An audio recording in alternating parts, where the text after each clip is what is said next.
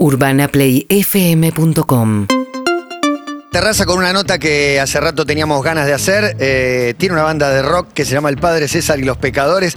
Ahí me dijeron que venía un cura rockero, pero no, resulta que viene un rockero que además es sacerdote, ¿no? Bienvenido, César, ¿cómo estás? Muchas gracias, Martín y Clemente. Gracias por invitarme. Bueno, sí, sos sacerdote. Esto nos decías eh, después de, de ser rockero, digamos. No sé, ¿a qué edad empezaste a ser sacerdote? Y me ordenaron a los 30 años Ajá.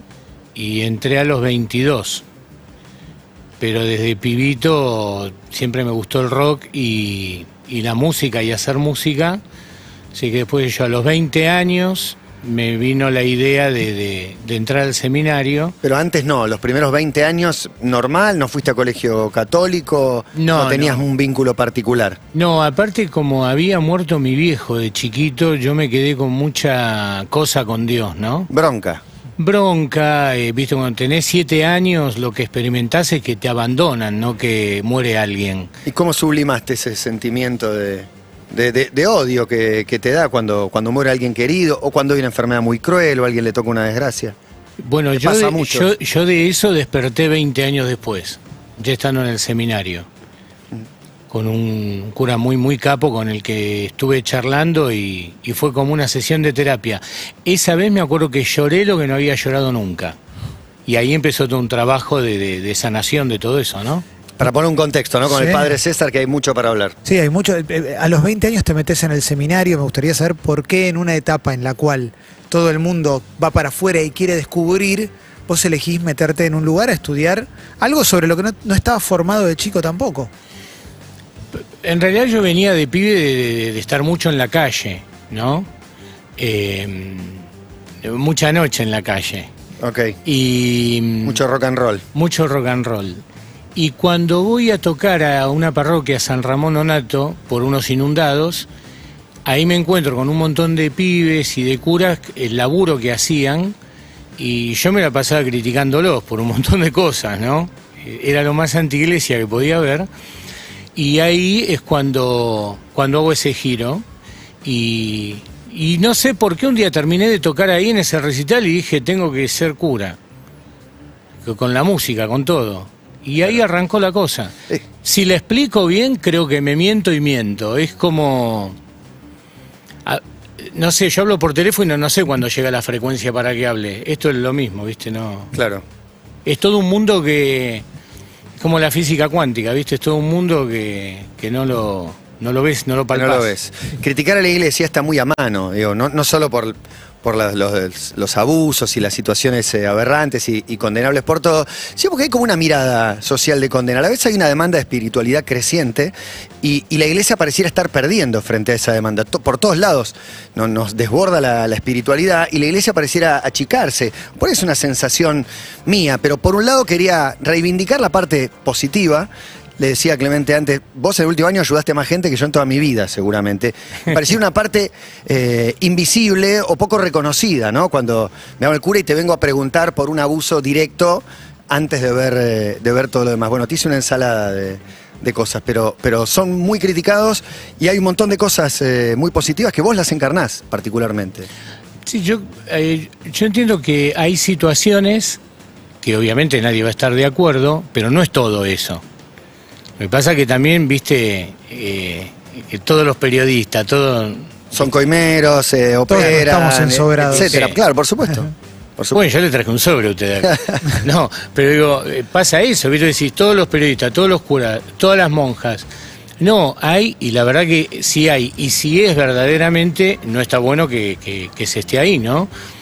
Eh, pero es cierto que es mucho más lo que se hace en silencio, que no se ve y que es positivo que, que- otra cosa.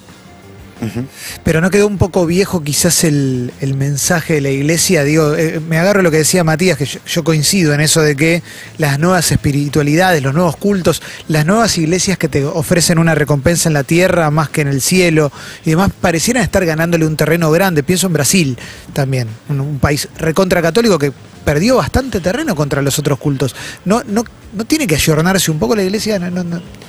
Va, quizás no Yo- lo ves así. no sé. No, no, no, no. Yo, yo creo que hay de todo, digamos. Hay, hay carcamanes como. eh, pero entiendo que a ver, si bien hay una cosa, una parte visible de esto, también otra parte que la vida espiritual es una vida que existe pero que no vemos, eso es la vida espiritual. Pues la vida espiritual, eh, por eso hablaban ro- hace un ratito de lo que es la física cuántica, es todo un mundo que existe. eh, mientras nosotros hablamos hay un montón de satélites dando vuelta por acá y no los vemos y existe. Bueno, para nosotros la espiritualidad, la fe, tiene que ver con lo que se ve y con lo que no se ve. Por eso para nosotros Jesús muestra la imagen del que no se ve. Está bien, te, conecta también con tus valores, con el amor, con, no sé, con, con lo que vos eh, utilices como valores eh, para acomodar y ordenar tu vida. Digamos, la, la espiritualidad, no es una sola cosa. Mira, a lo largo de la de cuando empezó la cuarentena, algunas personas me decían que por qué no hacía un mensajito. Bueno, ahí se generó la espiritualidad roqueada, que hago por Instagram todas las semanas. Hoy a la noche estoy, por ejemplo, en Rock Padre César. Rock Padre César. Bueno, y hablo de distintos temas, eh, qué sé yo, de la culpa, del abandono, eh, eh, de, de los golpes cotidianos de la vida, eh, de los límites eh, nuestros, de los sueños, es decir, de un montón de temas que son más allá de lo católico. De hecho, gente que participa de esto, hay budistas, hay judíos, Claro. hay musulmanes, hay agnósticos. En realidad es hablarle al corazón del ser humano. ¿El lenguaje del rock eh, se lleva bien con el lenguaje de la iglesia o no, no tienen por qué estar diferenciados? Sí, ¿cómo no se va a llevar bien? ¿Qué tienen en común? Es parte de la religión.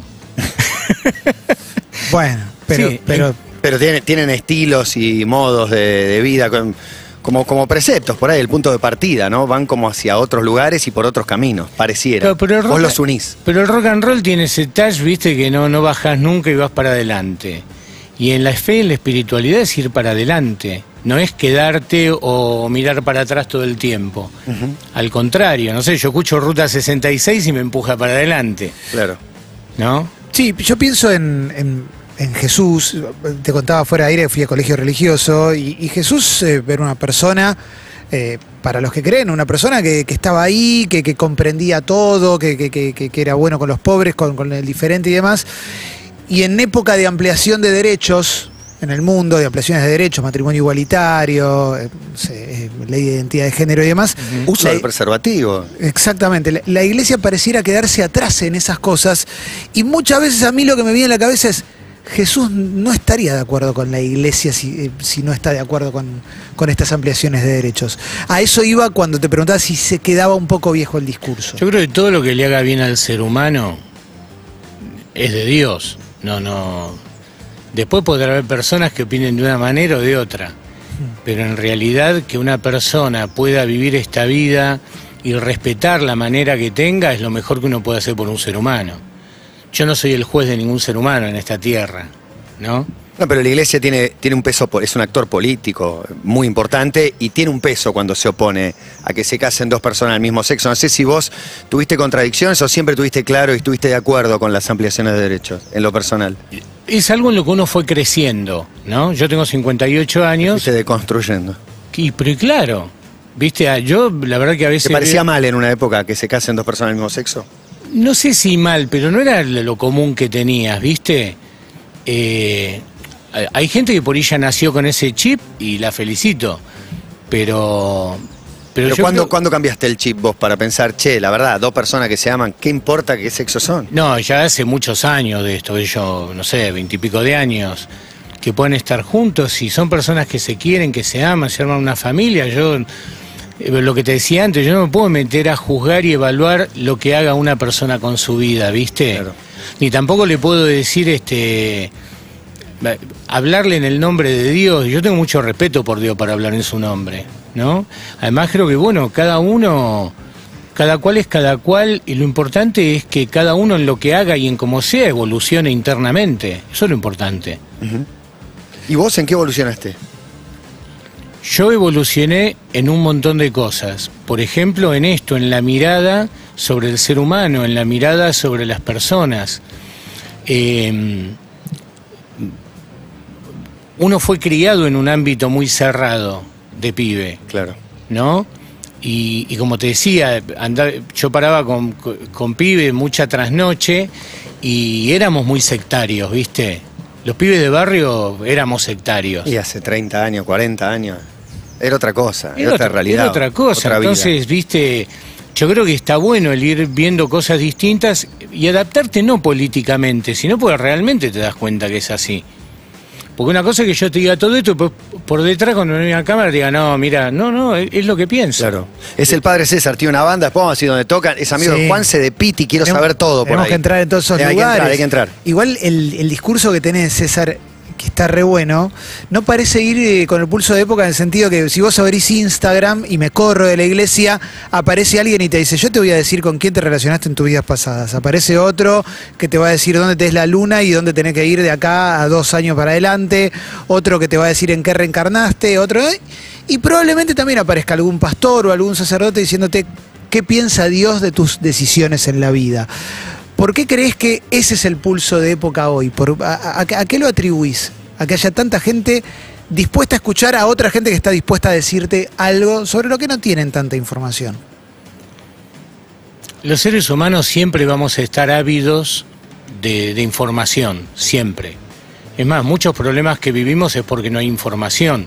Recién hoy nos estamos dando cuenta que llenar de polenta a los pobres es una locura por el daño que le haces orgánicamente. Esto es información que uno va tomando. Y yo más que, que- que- que decir a dónde tiene que ir nadie, yo creo que lo mejor es ir adentro de uno que ahí está el gran maestro que tenemos todos, ¿no? Está nuestro niño, está nuestro adolescente, nuestro, nuestro anciano, todo está dentro nuestro. Vivimos buscando afuera lo que en realidad tenemos adentro, ¿no? Y a veces es mucho más fácil echarle la culpa a los demás para no hacerme cargo de lo que yo me tengo que hacer cargo de mi propia vida. Totalmente. ¿Cómo lo conociste al Piti? O a Cristian Álvarez, como vos decís Cristian, ¿no? Sí, por supuesto.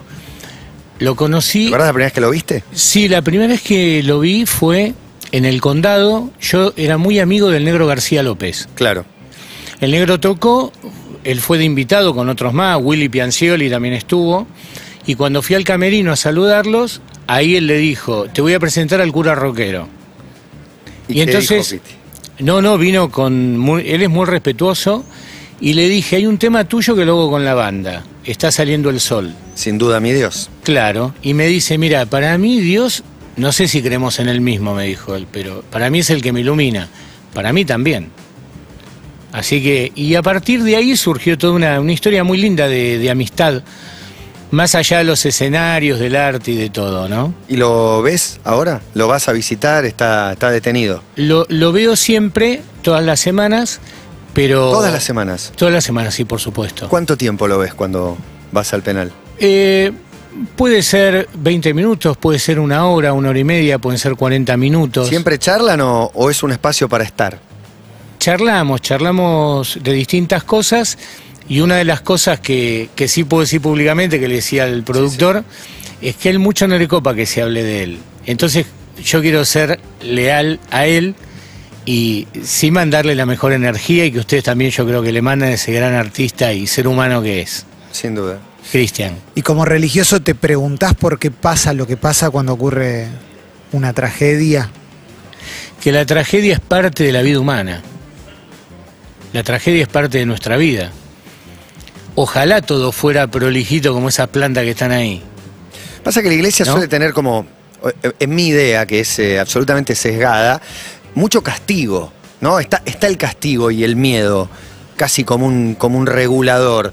Y, y en esto cuando hablamos de, no sé, el que se equivoca, el que mata, el que, el que comete algo, algo condenable, a vos no te veo con una mirada condenatoria. No. Pero no solo a mí, hay un montón de gente que no. El, el Papa no tiene una mirada condenatoria tampoco, por ejemplo. Y no solo él, digamos, un montón, lo- la cantidad de sacerdotes que laburan en las cárceles, en los penales. Yo cuando entro ahí, lo primero que pienso es que yo no soy el juez de ninguna causa. Y que ahí hay seres humanos que están pagando por algo que han hecho. Y bueno, y tienen la oportunidad de pagar por lo que han hecho. Y bueno, me parece que lo mejor que uno puede hacer cuando entra ahí es que yo hay gente que estará porque tiene que estar y hay mucha gente que, de hecho, sale en los medios muchas veces, gente que estuvo injustamente 10 Sí, años claro. preso u 8 años y bueno. Entonces, me- creo que tiene que ver todo con lo que uno va trabajando con uno mismo en la vida, ¿viste? Me gusta la idea de oportunidad. Yo, la- yo laburo mucho el tema del juez interior, ¿viste? De no condenarme con lo que me pasa cuando, cuando resbalo en la vida. Yo también me equivoco. Entonces, ¿por qué alguien que se equivoca sería como muy, muy hipócrita? ¿Crees en la, en la rehabilitación en, en- en las cárceles, teniendo en cuenta de todo lo que se habla de las cárceles? Y, pero vos vas y yo no, entonces no sé cómo es, pero se habla que muchas veces sale, se sale peor de una cárcel. Y lo que pasa que mientras eso no se humanice, mientras ese ámbito no, te- no sea el lugar de la oportunidad de verdad, eh, lamentablemente hay mucha gente que tiene broncas y de ahí puede salir con más bronca. Y hay gente que puede hacer un proceso, pero para hacer un proceso también necesitas elementos. Yo hace unos 3, 4 años fui a tocar a la cárcel de Trelew, fui a tocar a Trelew, y el cura me invitó a la misa de la cárcel. Cuando vos das misa ahí, están los que están privados de la libertad y la puerta que está detrás de ellos, como si fuera aquella, es por la que alcanzan la libertad. Bueno, arriba hay una frase de Mandela muy buena que dice que si cuando te vas de ahí no dejaste atrás el odio, la bronca, la libertad no la habrás alcanzado nunca. Está bueno. ¿no? Y tiene que ver con lo de Charlie, ¿no? Mama la libertad siempre la llevarás dentro del corazón.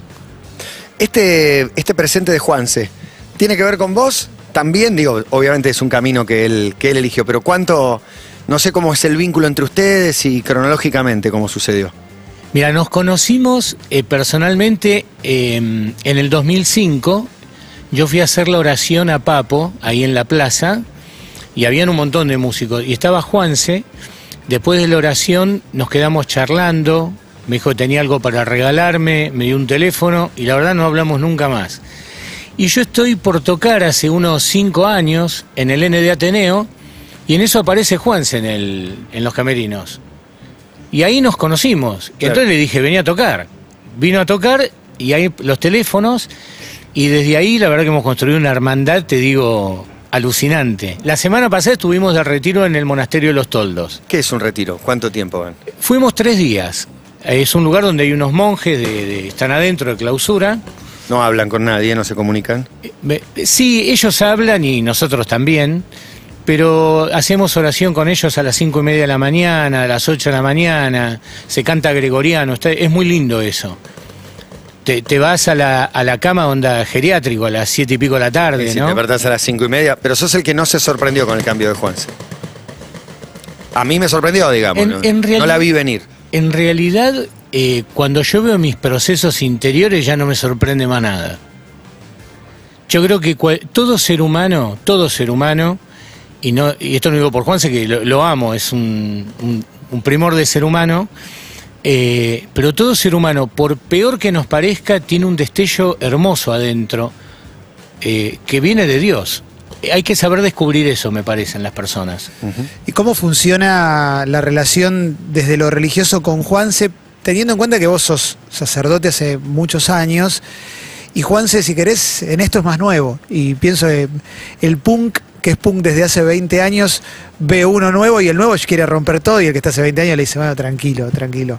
Digo, me imagino un Juanse con todos los preceptos de la iglesia tirándolos encima y vos diciendo, bueno, quizás no están así, por eso te pregunto. Digo, ¿cómo son esos diálogos? Yo lo dejo que rompa todo porque es su proceso. Ok. ¿Viste? Eh, a él le toca eso, pero aparte creo que lo de él es una cosa que no so Mira, yo voy a decir algo que si él me escucha me cuelga. Pero un músico estaba muy mal, muy mal. Y él vino y me dio un dinero para que se lo administre a ese músico, que no es Piti. Muchacho anónimo que falleció. Me dijo que nunca se entere que fui yo. Eso te habla de un tipo. La fe también está en el bolsillo, no es nada más que en, ¿viste? Sí, en los gestos concretos. en gestos concretos. Y creo que eso también habla de, de- de- de su capacidad. Seguramente se puede equivocar como nos equivocamos todos. Pero, pero viste, la parte está estudiando, está estudiando teología, estudia escritura. Entonces como que no, no es nada más que, que, que ir al templo. Está como muy abocado a eso y al rock and roll. Me encanta la mirada compasiva que Sí. tienen los curas casi por, por definición, ¿no? Sie- Siempre estás eh, tratando de no, de no juzgar. Te pronto por Bergoglio, por eh, no sé cómo le decís vos. Eh, decís Jorge, o te pidió una canción, una vuelta que hagas un tema. Me pidió, sí, en el 99 fue eso, a las prostitutas, con la mirada de Jesús. Porque él me contaba que a él durante muchos años, hasta que murió, lo iba a ver a charlar con él una señora que ejercía la prostitución. Y él me decía, mira, la boca de ella es un tacho de basura por momentos, pero el alma de esa mujer es más blanca que la ropa que usamos nosotros. Y entonces me dijo hacer un tema con la mirada de Jesús que no condenó, sino que al contrario, incorporó a, a- a la vida, ¿no? A las mujeres de, que, que hacían ese laburo. ¿Y te resulta sencillo componer, aún así, siendo con, con pedidos y con, y con costados? Sí, porque eh, yo me crié en Flores. Flores es un barrio donde había y hay mucha prostitución, o sea que desde pibito vi toda esa escena. Claro. Entonces yo ahí ya tuve el cuadro, ¿no? Eh, y, y la canción empieza guiñando un ojo a cada auto que pasa, vestida de comercio y soledad. Así empieza el tema, ¿no? Eso lo mamé de pibe yo, no, no, no. Como que mi vida no fue en un escritorio.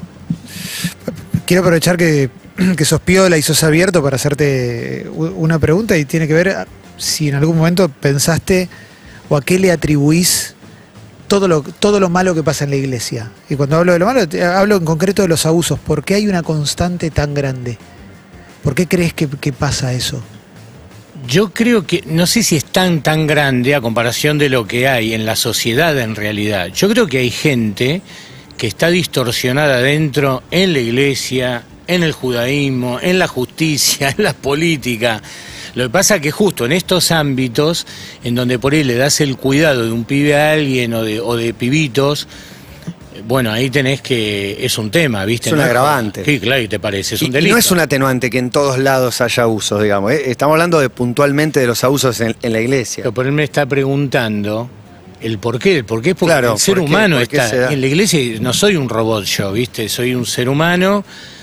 Lo que pasa es que, bueno, cada uno habrá cosas que las tendrá que. Yo hace 30 años que hago terapia, ¿entendés? Entonces digo, bueno, trato de ver un poco qué pasa dentro de, de mi estofado. Claro, y, y corregime si estoy equivocado, pero pareciera que pasa más en la iglesia católica que, que en otras. Seguramente que hay abusos, perversiones y asesinatos y todo, pero ¿es equivocada mi idea de que pasa más en la iglesia católica? Esa es una pregunta y la otra es sobre el celibato. Si, si crees que no tiene nada que ver o puede tener algo, estar relacionado. Yo creo que no, son dos cosas distintas, ¿viste? El hacer una vida célibe no te hace un enfermo.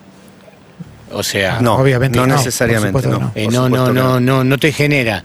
Lo que sí creo que hay que elaborarlo y hacerlo crecer mucho, porque indudablemente no se, se va creciendo también en eso, ¿viste? Yo creo que el celibato tendría que ver más bien con, con poder orientar esta energía de lo que haces y como que no se te distorsionara con otras cosas, para decirlo. Pero yo creo que en algún momento y a la larga se va a habilitar la posibilidad y se va a abrir el juego, me parece. Porque yo veo curas que han dejado el ministerio, que son grandes tipos, muy humanos, y es una pena que no puedan hoy Claro. estar al frente de un colegio, de Porque una armaron una familia o porque se Porque enamoraron. construyeron una familia, Claro. ¿viste? Es No- amor, al fin de cuentas, es el mensaje principal. El mensaje principal es el del amor, que el amor no es solamente con otra persona, el amor es con uno mismo y después uno lo pone en donde sea, ¿no? En una vocación, en una pareja, en un matrimonio, en el programa de radio. ¿Cuándo tocan?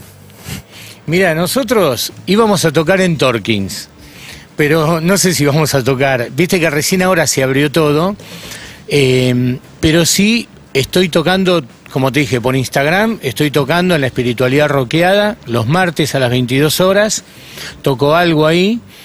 Y la misa roquera que es los domingos, que lo mismo, no es una misa católica, llamale, es un lugar de encuentro donde la enseñanza de Jesús la traslado al corazón humano, que es lo que habló él, ¿no? Pero todo en tu Instagram. En el Instagram Pasalo, y en pasalo. Facebook, Ah. Rock Padre César. Rock Padre César es el Instagram y bueno, ahí pueden ver y participar de ello. Y Qué bueno. ¿Y la ropa es esa que tenés puesta hoy? O digo para tocar, para arriba del escenario. Eh, arriba del escenario toco así y si no a veces me pongo una sotana a la que le pongo una campera de cuero, este, como para sacarla de ese lugar este, acartonado, ¿no? Este, él se ríe y sabe lo que estoy diciendo. No, no, estaba pensando también en el rock satánico, por ejemplo. ¿Cómo te llevas con rock satánico? Pues, muy- musicalmente puede no gustarte, pero bueno. El que lo quiera Natas. hacer, que lo haga, qué sé yo, ¿viste? Yo no, no, no estoy, como te dije antes con lo otro, eh, yo creo que cuando la música es linda, es linda, ¿viste? Eh, creo que jugar con esos ámbitos, y esto ya sí te lo diría más como sacerdote que como... eh, mucha gente que jugó con ciertas cosas, energéticamente quedó contaminada, ¿viste? Y eso se garpa fiero con la vida, ¿eh? Gracias, padre, por venir. El padre César con nosotros, eh, gracias, muchas bueno, gracias. a ustedes gracias y un saludo a toda la gente que nos está escuchando. UrbanaPlayFM.com